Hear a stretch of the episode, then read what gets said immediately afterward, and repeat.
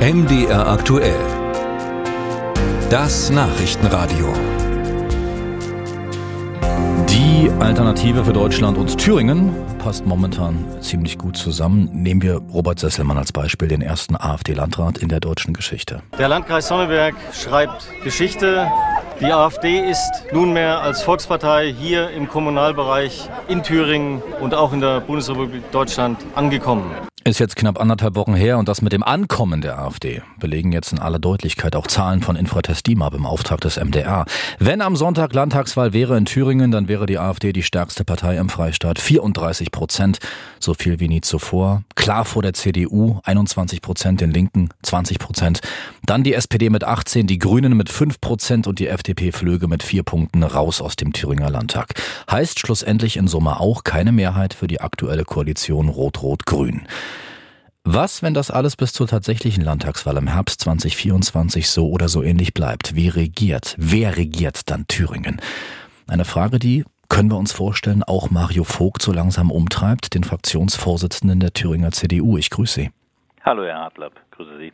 Herr Vogt, nehmen wir mal an, Thüringen wählt im nächsten Jahr genau so, wie es jetzt die Umfrage ergeben hat. Also AfD 34, Sie die CDU 21, die Linke 20 Prozent. Was machen Sie dann? Ja, da hat glücklicherweise liebe Herrgott und äh, die Wählerinnen und Wähler noch äh, eine Chance, ein Jahr lang ähm, mit den richtigen Argumenten äh, auch davon überzeugt zu werden, dass der Politikwechsel mit der CDU gelingen kann. Ich denke, die Umfrage ist ein Denkzettel, äh, sowohl für das, was wir in Berlin sehen, aber auch ähm, durch Rot-Rot-Grün in Thüringen. Ähm, und es ist schon bemerkenswert, ist eigentlich ein Ausdruck. Äh, Thüringen will einen Politikwechsel, weil die beiden Oppositionskräfte auf 1 und 2 liegen und äh, das ist neu und zeigt, dass die Regierung Ramelow, ja, dass er so langsam in der Ziel geraten ist. Es ist aber momentan nicht wirklich abzusehen, Herr Vogt, dass sich das dreht im Freistaat, dass die AfD schwächer wird. Eher das Gegenteil ist der Fall, weil die AfD offenbar eben die Oppositionspartei ist, äh, auch im Bund und nicht die CDU.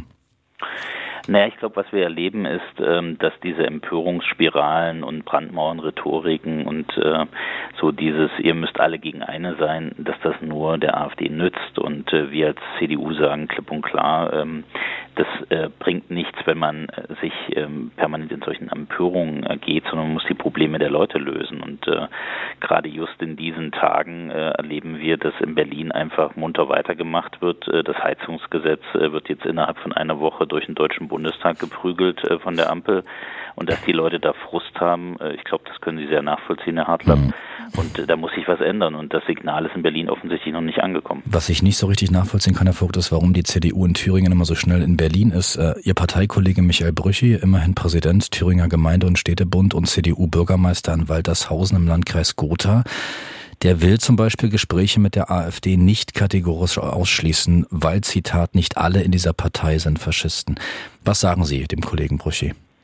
Ich glaube, der Michael Brischi hat äh, genau den Finger in die Wunde gelegt. Also wir als CDU, wir reichen ausdrücklich jenen die Hand, die einen vernünftigen Politikwechsel wollen. Und das heißt, äh, mit den Wählerinnen und Wählern, Unterstützern auch der AfD zu reden, weil es geht doch um die Veränderung zum Besseren hin. Also wir kämpfen äh, um jede Stimme und grenzen auch niemanden aus. Aber für uns ist vollkommen klar, äh, unsere Mehrheit sehen wir in einer Deutschlandkoalition, ähm, weil wir glauben, die Menschen haben die Nase voll von äh, einer Ramelow-Regierung Rot-Rot-Grün. Die hatten jetzt zehn Jahre Zeit.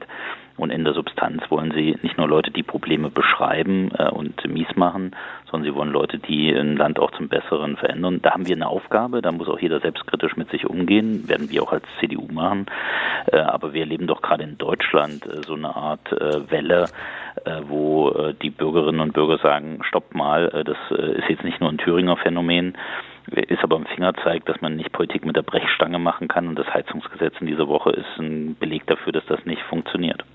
Sie bleiben aber dabei, Herr Vogt, reden mit der AfD über eine Koalition und auch reden mit den Linken, was Sie ja bisher auch immer äh, abgelehnt haben, das bleibt für Sie ausgeschlossen, ganz klar. Auch, obwohl trotz der Zahlen momentan in der neuen Umfrage. Na, ich finde, die Leute müssen doch äh, wissen, was sie kriegen. So und wir verstehen uns als eine konstruktive Kraft äh, und äh, für mich ist vollkommen klar, ähm, dass die Wählerinnen und Wähler vorher müssen äh, wissen müssen, äh, was sie bekommen. Und ähm, unser Ansporn ist es doch, ähm, ja, die Probleme anzugehen, wenn ich mir jetzt angucke, das Thema äh, Flüchtlingspolitik, äh, wo massive äh, Schwierigkeiten sind in Thüringen.